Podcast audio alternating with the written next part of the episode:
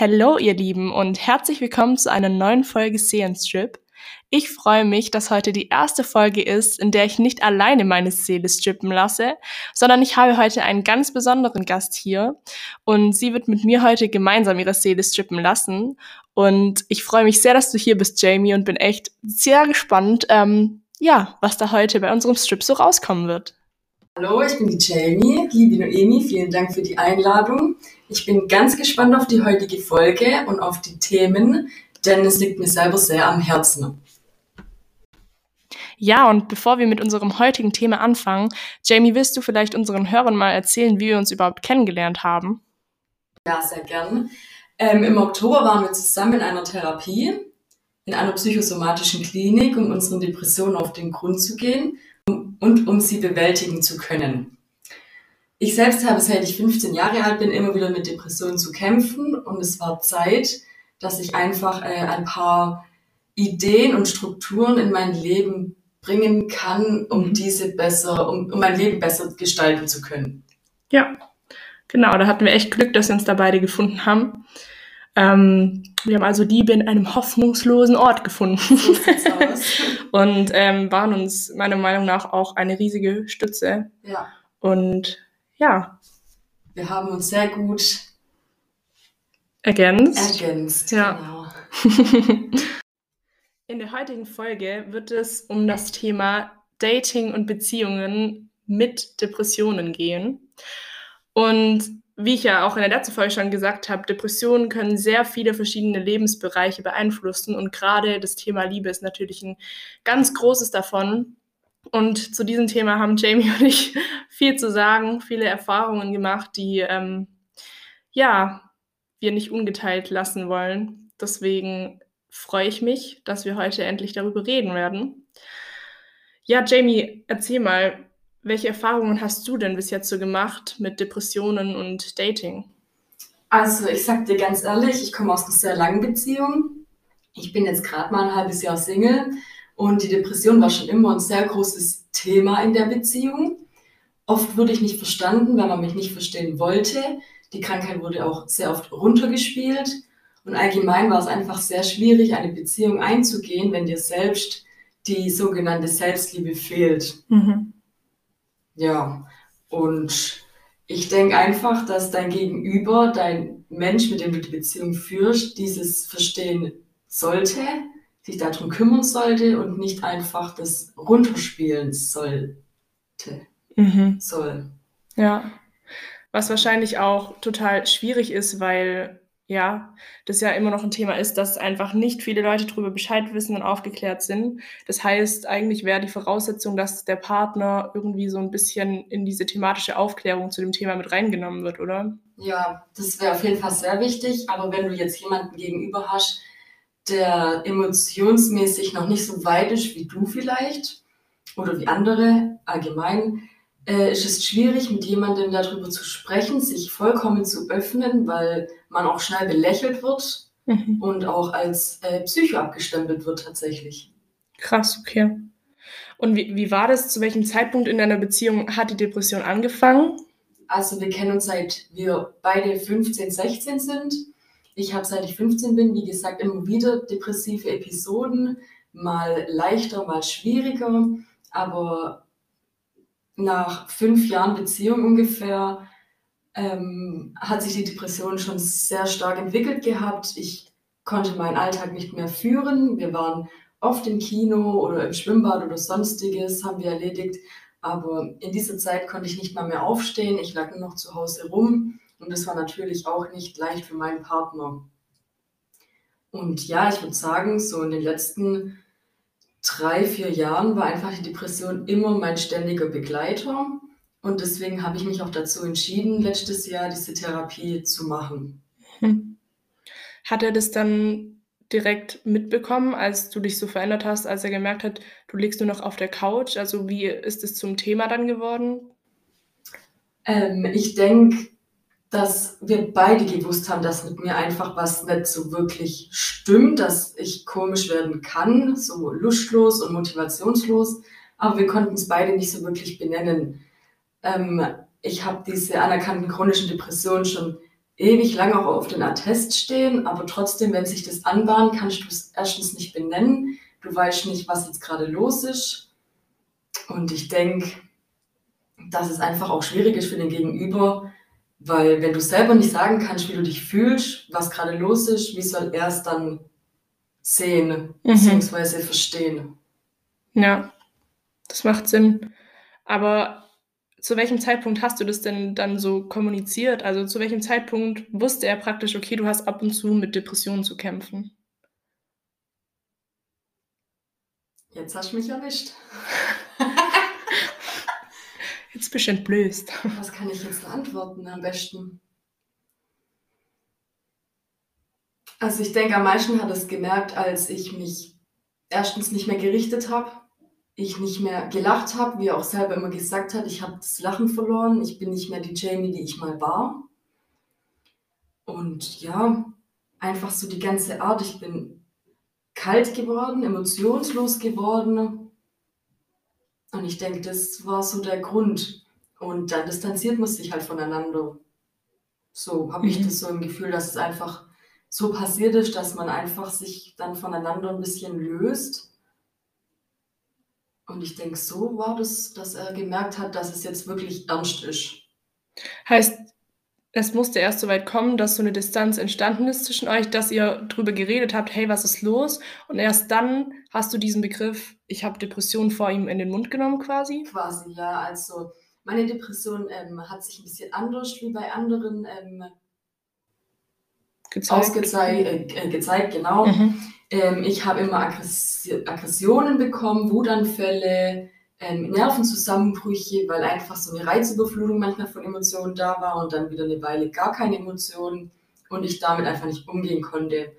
Und wir haben auch mal zusammen gewohnt und er war auch ein sehr provokanter Mensch, hat mich sehr oft provoziert und ich bin dann öfters mal ausgetickt und es wurde im Endeffekt dann dargestellt, als wäre ich die Verrückte, wobei man eigentlich, es gibt immer zwei Seiten und man eigentlich gar nicht sagen kann, wer jetzt eigentlich der Verrückte ist, weil ob du verrückt bist oder verrückt gemacht wirst, sind zweierlei Sachen.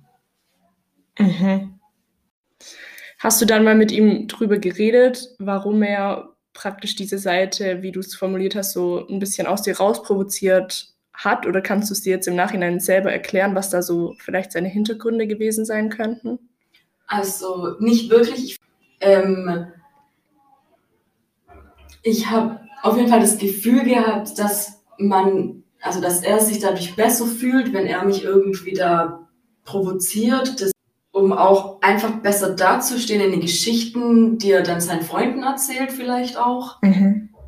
Und ja, also Depression ist ja das eine, aber dann jemanden noch da verrückt zu machen, beziehungsweise das aus einem raus zu provozieren, ist schon also eine üble Nummer. Heißt, du hast auf jeden Fall das Gefühl, dass es mit Absicht war? Ja, er war schon ein sehr eigener Mensch. Hm, eher, eher dominant dann, wirst du es als eher dominant? dominant ja. ja, auf jeden Fall. Okay. Aber jetzt haben wir auch sehr viel von mir erfahren schon. Jetzt wollte ich dich auch mal fragen, wie, wie hast du es erlebt? Was sind deine Erfahrungen? Weil du kamst auch aus einer sehr langen Beziehung.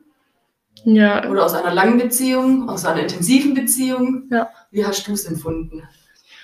Also bei mir war es ja so, als ich meine erste Depression hatte, das war kurz nach meiner ersten Trennung. Also das ist gewesen, als ich 15 geworden bin.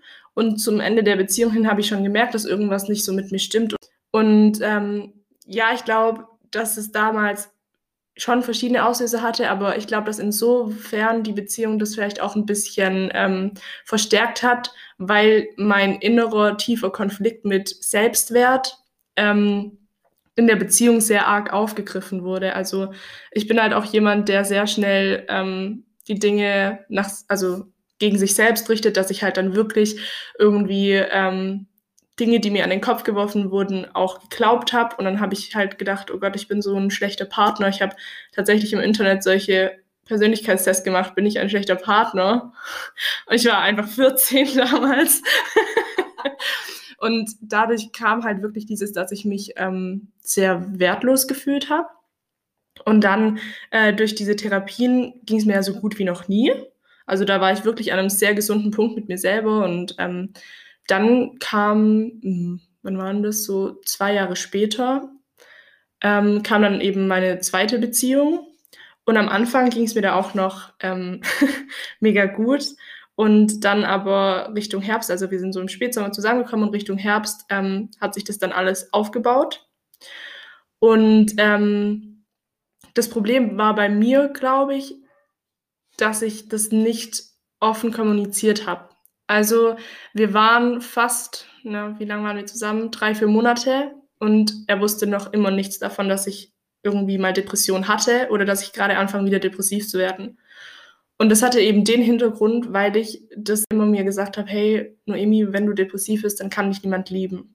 So, das war bei mir ganz lange ein Wunderpunkt, wo ich immer geheult habe, weil ich wirklich dachte, wenn ich depressiv bin, dann werde ich niemand finden, der mich so lieben kann und der mit mir so leben kann auch, ja. Und deswegen hatte ich da ganz lange eine Blockade, das eben mit meinem damaligen Partner zu teilen, weil ich Angst hatte vor Ablehnung oder ja, einfach Angst, dass sich das bestätigt, dass ich so nicht geliebt werden kann, ja. Also würdest du auch behaupten, ähm, dass gerade der Druck einer Beziehung vielleicht die Depression auch wieder ausgelöst hat oder verstärkt hat? Also im Sinne von, ob die Beziehung meine Depression verstärkt hat? Ja. Hm, ich würde mit Ja antworten, aber noch nicht zu dem Zeitpunkt. Es war so, zu dem Zeitpunkt stand ich in einem großen Konflikt, in einem, ich sag mal, Rollenkonflikt mit mir selber. Ich hatte es ihm noch nicht erzählt. Und dann war es halt so, wenn ich bei ihm war oder wir waren zusammen und ich habe gemerkt, scheiße, gleich kommt wieder so ein, hm, so ein Schub, so ein Depressionsschub, ähm, habe ich immer versucht, den zu unterdrücken, was es halt schlimmer gemacht hat, habe aber dort immer noch so meine Maske aufgesetzt und bin halt dann heim und dann war halt komplett Land unter. Diese Seiten hat er aber halt nie gesehen und dadurch dachte ich mir immer so, boah, ich fühle mich wie zwei Menschen, die ich hier spielen muss irgendwie. Und dann kam es halt irgendwann so weit, weil wir dann auch zusammen im Urlaub waren und da war es sehr akut, meine Panikattacken und meine depressive Verstimmung, dass ich gemerkt habe, okay, ich komme jetzt nicht mehr drum rum, weil teilweise auch Konflikte entstanden sind, die eben dadurch bedingt waren, dass ich depressiv war. Und dann dachte ich mir so, dann muss ich halt auch irgendwann mal erklären, woher es kommt. Und dann habe ich es ihm das erste Mal gesagt. Und es ist halt nochmal doppelt krass, dass er es davor nicht wusste, weil wir waren über ein Jahr lang sehr, sehr eng befreundet auch, ja. Aber da hatte ich es eben auch nie angesprochen. Und dann, wie gesagt, in dem Urlaub wurde ich durch diese Konfliktsituation irgendwie auch dazu getrieben, dass ich gesagt habe, okay, du musst jetzt Klartext reden war am Anfang auch mega überrascht über seine ähm, Reaktion, weil er halt meinte, ja, er ist voll froh, dass ich es gesagt habe und dadurch kann er viel mehr Sachen irgendwie verstehen, die er davor nicht so einordnen konnte, wo er dachte, es liegt irgendwie an ihm und so. Und da war es mir erstmal so ein riesiger Stein vom Herzen gefallen, weil ich dachte, hey, vielleicht gibt es doch jemand, der dich nehmen kann, obwohl du depressiv bist, ja. Genau, also ich war erst, wie gesagt, total erleichtert ähm, und auch überrascht, weil ich diese Reaktion gar nicht erwartet hätte. Und dann ähm, ein halbes Jahr später waren wir auch wieder zusammen im Urlaub. Da war es aber leider dann so, dass ich sehr, sehr depressiv war. Also nicht von Anfang an, das hat sich von Tag zu Tag zugespitzt. Und ähm, ja, da lag ich wirklich irgendwann nur noch auf der Couch und ich bin eigentlich jemand, der nicht gerne vor anderen Menschen heult. Ähm, aber da war es wirklich so schlimm, wie es mir ging, dass ich das auch nicht mehr zurückhalten konnte. Und das war für ihn bestimmt auch mega belastend, das zu sehen, also seinen Partner so zu sehen. Und dann wahrscheinlich auch war er einfach überfordert, weil er nicht wusste, was, was er tun kann, was ja auch total verständlich ist. Und das Ganze ist halt dann darin resultiert, dass, ähm, dass er sich halt dann ähm, räumlich zurückgezogen hat, was ich auch überhaupt nicht angreifen oder kritisieren oder bewerten möchte, weil ähm, ich verstehe das schon, dass das ziemlich viel sein kann und wenn man nicht weiß, wie man damit umgeht, dann braucht man da vielleicht einen Rückzug. Deswegen möchte ich da nichts angreifen, aber natürlich kann ich nicht abstreiten, dass es für mich extrem hart war. Also es hat einfach wehgetan, vor allem weil ich einfach dann alleine auf dieser Couch lag und ähm, ich war einfach alleine und habe mich sehr einsam gefühlt und ähm, ja, das, das war einfach schlimm für mich und hat hat halt dann einfach auch so ein, wie so ein Schnitt irgendwie so in mir gemacht, weil, weil ich das Gefühl hatte, okay, ähm, so kann man wohl nicht mit dir zusammen sein. Für mich hat es das bestätigt, okay, Noemi, wenn du depressiv bist, kannst du nicht geliebt werden. Und dazu kam nicht nur dieses, dieser Schmerz, weil es das bestätigt hat, sondern irgendwie auch eine Wut gegen mich selber. Weißt du, dass man dann sagt, oh, wieso bist du so, wieso versaust du euch jetzt den Urlaub? Weil ich bin halt jemand, der die Schuld dann direkt auch bei sich selber sucht. Und genau, das ist der Fehler. Ja. Was ich denke, was wir auch gelernt haben in unserer Therapie. Mhm. Aber es ist ein Lernprozess. Also ich bin immer noch am Lernen. Klar, es klappt besser, aber äh, ist auch noch sehr viel Luft nach oben. Ja, schwieriges Thema. Wie gesagt, ich habe auch in meiner letzten Folge schon gesagt, ich würde niemals sagen, hey, mein Partner war schuld an meinen Depressionen, aber ich lehne mich mal so weit aus dem Fenster, dass ich sage, dass es sehr verstärkt wurde. Und das wurde so auch ähm, damals von, meine, von meinen Therapeuten, ich sag mal, bestätigt, ja. Also ähm, das war, wie du vorher auch gesagt hast, ähm, es gibt halt ein gewisses ähm, eine gewisse, eine gewisse Wellenlänge. Und wenn man halt da sehr unterschiedlich ist oder wenn man ja da vielleicht auch unterschiedliche Erfahrungen mehr oder weniger gemacht hat, dann ist es einfach extrem schwierig, das zu kommunizieren. Ja. Das Ding ist aber auch, und ich finde, da erkennt man den ganz deutlichen Unterschied, ähm, welche Erfahrung du in dieser vergangenen Partnerschaft gemacht hast im Vergleich zu meiner. Weil du meintest ja, dass dein Ex-Partner das überhaupt gar nicht verstehen wollte irgendwo. Aber das muss ich sagen, das, das war würde ich bei mir nicht so übernehmen, weil er hat wirklich versucht, das zu verstehen. Und man hat ihm auch angemerkt, vor allem so in dieser, ich sag mal, letzten Phase, wo ich dann auch in der Klinik war, hat er schon immer gesagt, ja, er will es verstehen und, und da hast du ihm auch angemerkt, so eine Hilflosigkeit und auch so eine Verzweiflung, was mir natürlich dann auch mega leid getan hat. Ähm, ich glaube, da, da war wirklich nicht dieser Punkt, dass er es nicht versucht hat oder nicht verstehen wollte, sondern dass es, es, es hat irgendwie nicht funktioniert und, und irgendwie, ich weiß nicht, es macht mich selber so ein bisschen fertig, dass ich das gar nicht beantworten kann, weil er hat es versucht, aber ähm, dieses Gefühl, dass wir es zusammen durchstehen als Team, das war trotzdem irgendwie nicht da. Und ich glaube, das Einzige, wie man sich halt beantworten kann, ist halt ja, dass es halt vielleicht, hm, wie soll ich sagen, ja, dann einfach nicht gepasst hat. So. Und ähm, ich finde, es ist auch was, wo man irgendwie dem, dem Partner, dem Ex-Partner, wem auch immer, dem Gegenüber niemals zum Vorwurf machen kann, weil es ist so, ja, ich, ich sag schon oft, ich glaube schon, dass es viel verlangt ist. Ähm, nicht viel verlangt oder doch vielleicht schon auch viel verlangt, aber vor allem auch hart, ähm, eine Beziehung mit einem depressiven Partner zu führen, eben aus dieser Hilflosigkeit heraus. Aber es ist einfach ein sehr schwieriges, hartes Thema und es gibt halt Menschen, die, ich weiß es nicht, die können halt vielleicht damit umgehen und es gibt vielleicht Menschen, die die wollen es gerne, aber irgendwie fehlt da was. Und ich glaube, so war es eben so in meiner Beziehung gewesen. Und wie gesagt, das ähm, hatte aber wirklich gar nichts damit zu tun, dass er es nicht wollte, sondern irgendwas irgendwas hat halt einfach nicht funktioniert da. Aber er wollte es, er hat es auf jeden Fall so versucht. Und deswegen ist dieses, ich glaube halt leider, dass es, denke ich schon, also ich hoffe natürlich, dass es Menschen für, für uns gibt oder Partner, die, die das irgendwie mitmachen können. Aber ich glaube schon, dass es wahrscheinlich schon auch selten ist, dass es ähm, Menschen gibt, die die das dann auch können, was ja auch verständlich ist, weil es ist einfach sehr schwierig und es ist, glaube ich, auch sehr energieraubend, beziehungsweise, ja, ich denke mir mal, wenn ich mich in die Lage versetze und ja, mein, mein Partner wird depressiv, ich glaube, boah, ich glaube, das ist sehr, sehr schlimm und nimmt dich ziemlich mit, das zu sehen und mitzuerleben, weil es ist einfach so, es, es beeinflusst die Beziehung. Also vom einen so, ja, du weißt nicht, was du machen kannst, du bist irgendwie auch hilflos, du versuchst natürlich da zu sein, aber irgendwie ist es halt schwierig. Und natürlich, wenn man halt, es gibt natürlich so, ich sage immer, für mich persönlich gibt es immer verschiedene Stadien vom meinem depressiven Zustand her und am Anfang geht es schon noch. Aber wenn es wirklich ganz, ganz grenzwertig ist, ich denke jetzt mal so grenzwertig, wie es kurz vor der Klinik bei mir war, dann, dann bist du ja irgendwie, also dann war ich gar nicht mehr wirklich da. Also dann war ich irgendwie wie weggetreten so. Und ähm, wie du gesagt hast, du hast dich ja auch verändert und warst irgendwie nicht mehr die Jamie, die gelacht hat oder so.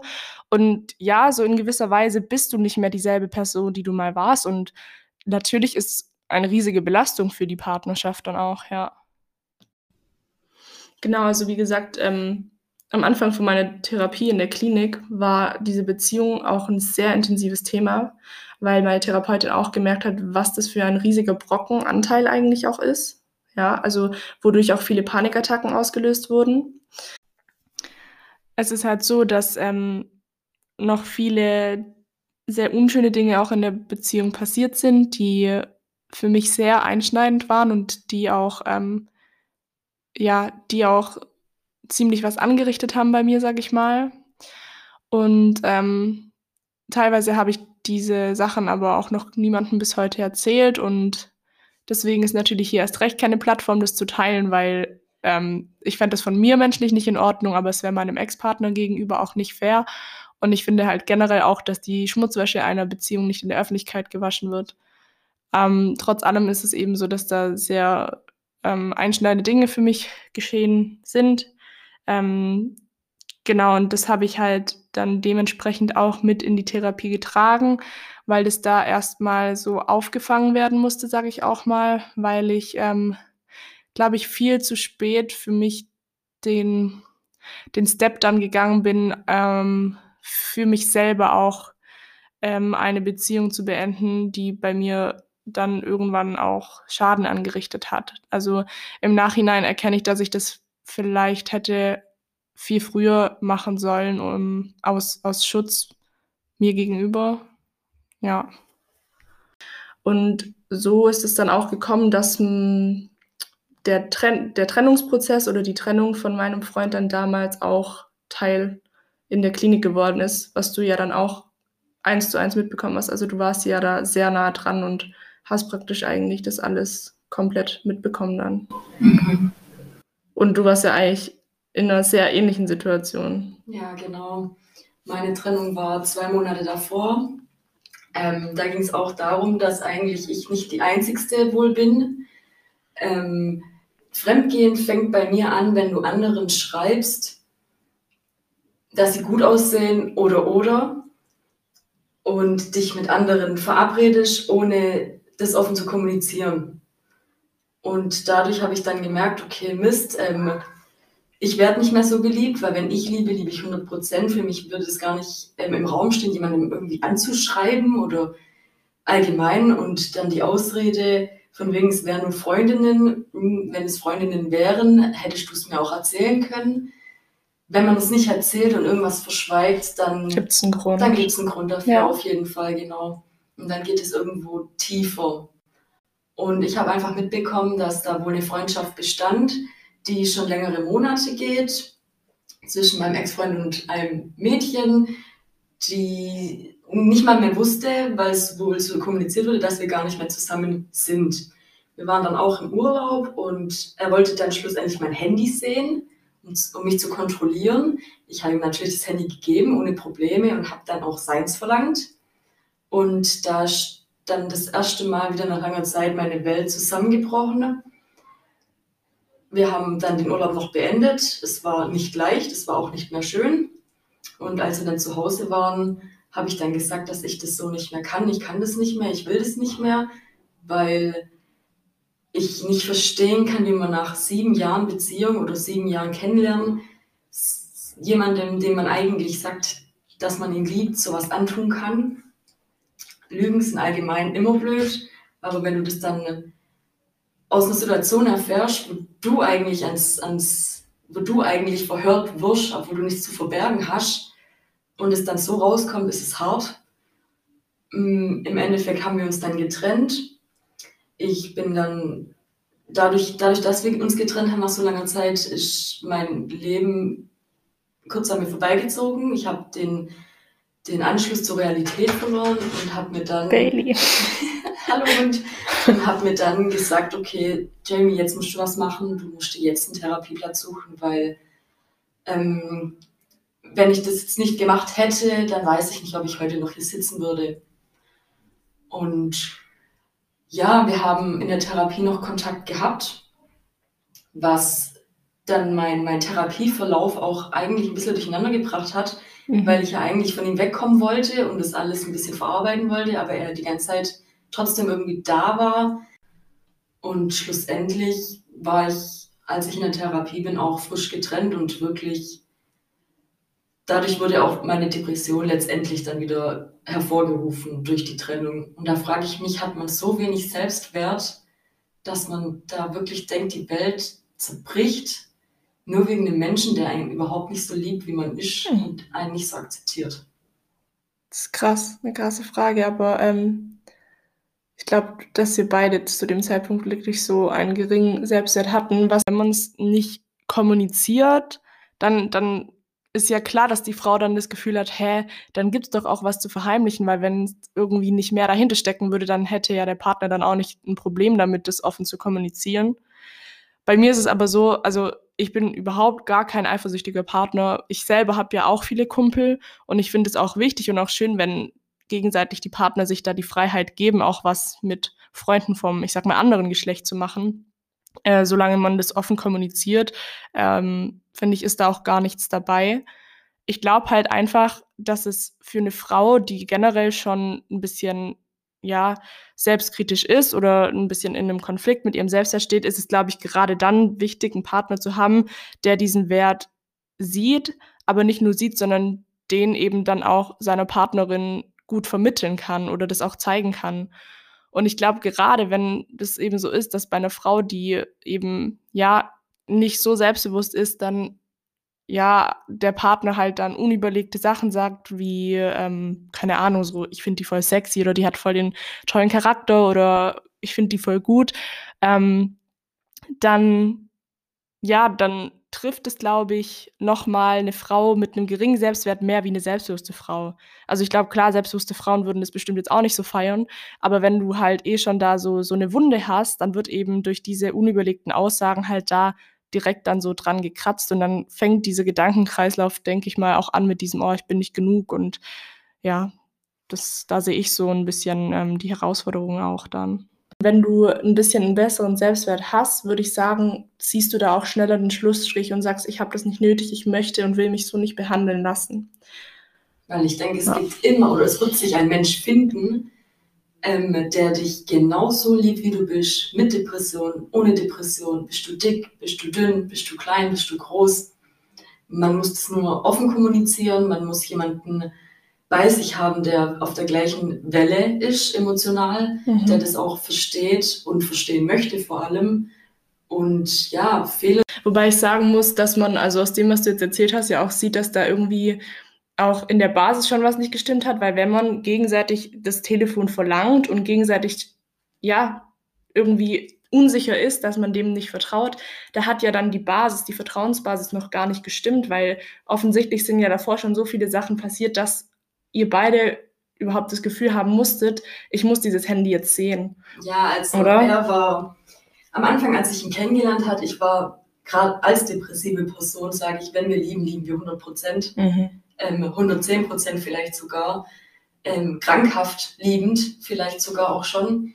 Und ich habe viel mitmachen müssen mit ihm. Es gab auch damals mit 15, 16, 17 andere Frauen, Freundinnen, mit denen man dann doch was hatte, dann wieder doch nicht und Lügen über Lügen. Und im Endeffekt, ja, denke ich, dass das einfach, damals hätte ich einfach schon sagen sollen, hey, sowas brauche ich nicht, aber wenn man gerade auch so ein schweres Familienverhältnis hatte, ist man ja froh, überhaupt geliebt zu werden. Dann klammerst du welche, dran. Genau, egal, ja. egal in welche Richtung. Ja. Ja, was ich auch unbedingt noch sagen will, es ist jetzt nicht so, dass er verantwortlich ist für meine Depression. Ich habe die ja schon immer mal wieder öfters gehabt, aber er hat sie auf jeden Fall oft zum Vorschein gebracht. Aber im Endeffekt habe ich an mir gearbeitet, bin gewachsen und er ist immer noch der gleiche Mensch, der, die gleiche Person, die einfach diese Ansichten hat, weil er ja gar nicht an sich arbeiten möchte, da er ja keinen Fehler in sich sieht. Mhm. Und nur weil er keine Depressionen hat, heißt es nicht, dass nur der depressive Teil an sich arbeiten muss. Ja, wobei das Ding ist, ähm, also ich kann mir voll vorstellen, dass wenn man in der Situation ist, dass man also sagt, ich verstehe nicht, warum er nicht an sich arbeiten will. Aber vielleicht ist es auch dieser Punkt, wo man sagen muss, okay, wenn er nicht an sich arbeiten will, muss ich das akzeptieren. Offensichtlich ist er mit sich selber zufrieden und für ihn ist es genug. Aber für dich ist es offensichtlich nicht genug. Ja, absolut. Das ist dann der Zeitpunkt, wo man sich da so lossagen muss. Die Beziehung nochmal einzugehen, das wäre wie ein Buch zweimal zu lesen. Du kennst das Ende. Egal, ob du dich verändert hast oder er, aber ähm, es Wow. mussten beide sich Das ist verändern. deep.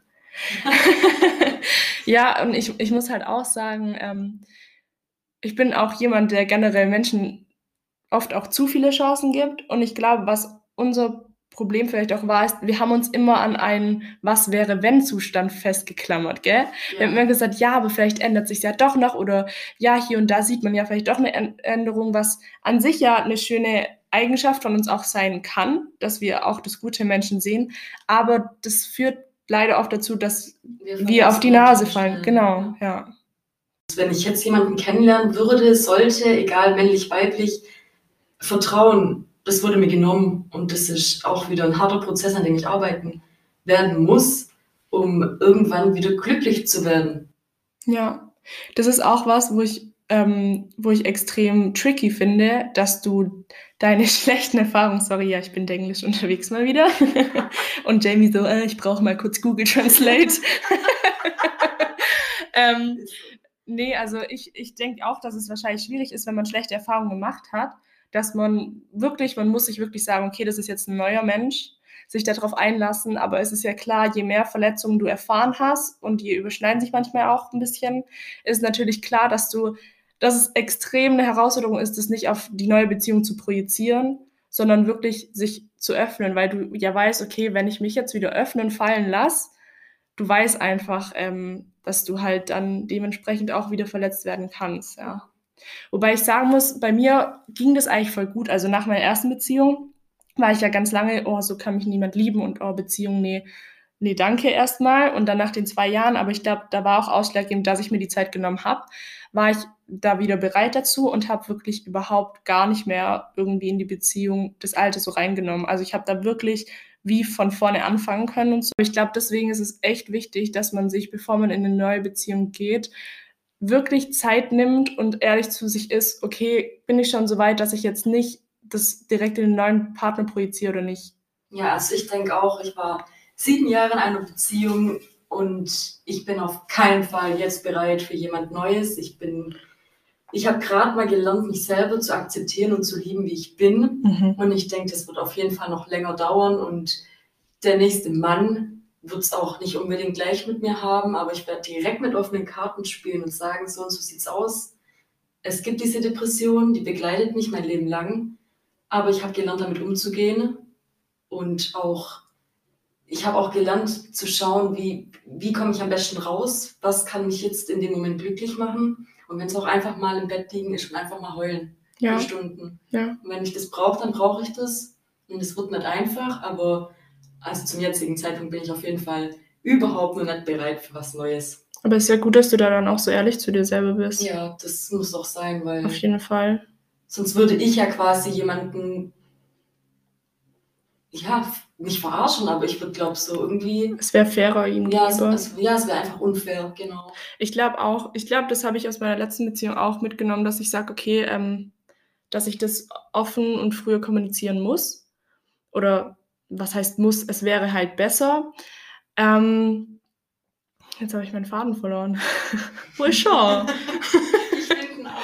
ähm, genau, dass ich das offen kommuniziere. Und dann läuft man natürlich auch der Gefahr, dass dann das Gegenüber einen, einen Korb gibt oder ablehnt, weil man das hat, was bestimmt echt nochmal ziemlich sticht, aber wo man halt dann sagen muss, okay, ganz im Ernst, dann soll es auch nicht sein, ja, weil wie du sagst, man will ja jemanden, der einen genauso liebt, wie man ist. Und ich sag nicht, dass es leicht ist, das, ich weiß es wirklich, dass es extremst belastend und auch Energieraum für den Partner sein kann, beziehungsweise ich glaube, das Schlimmste ist, dass die Mitmenschen oder der Partner sich bestimmt viel hilflos fühlt und je nachdem, wie aufgeklärt er über das Thema ist, vielleicht halt es auch nicht verstehen kann.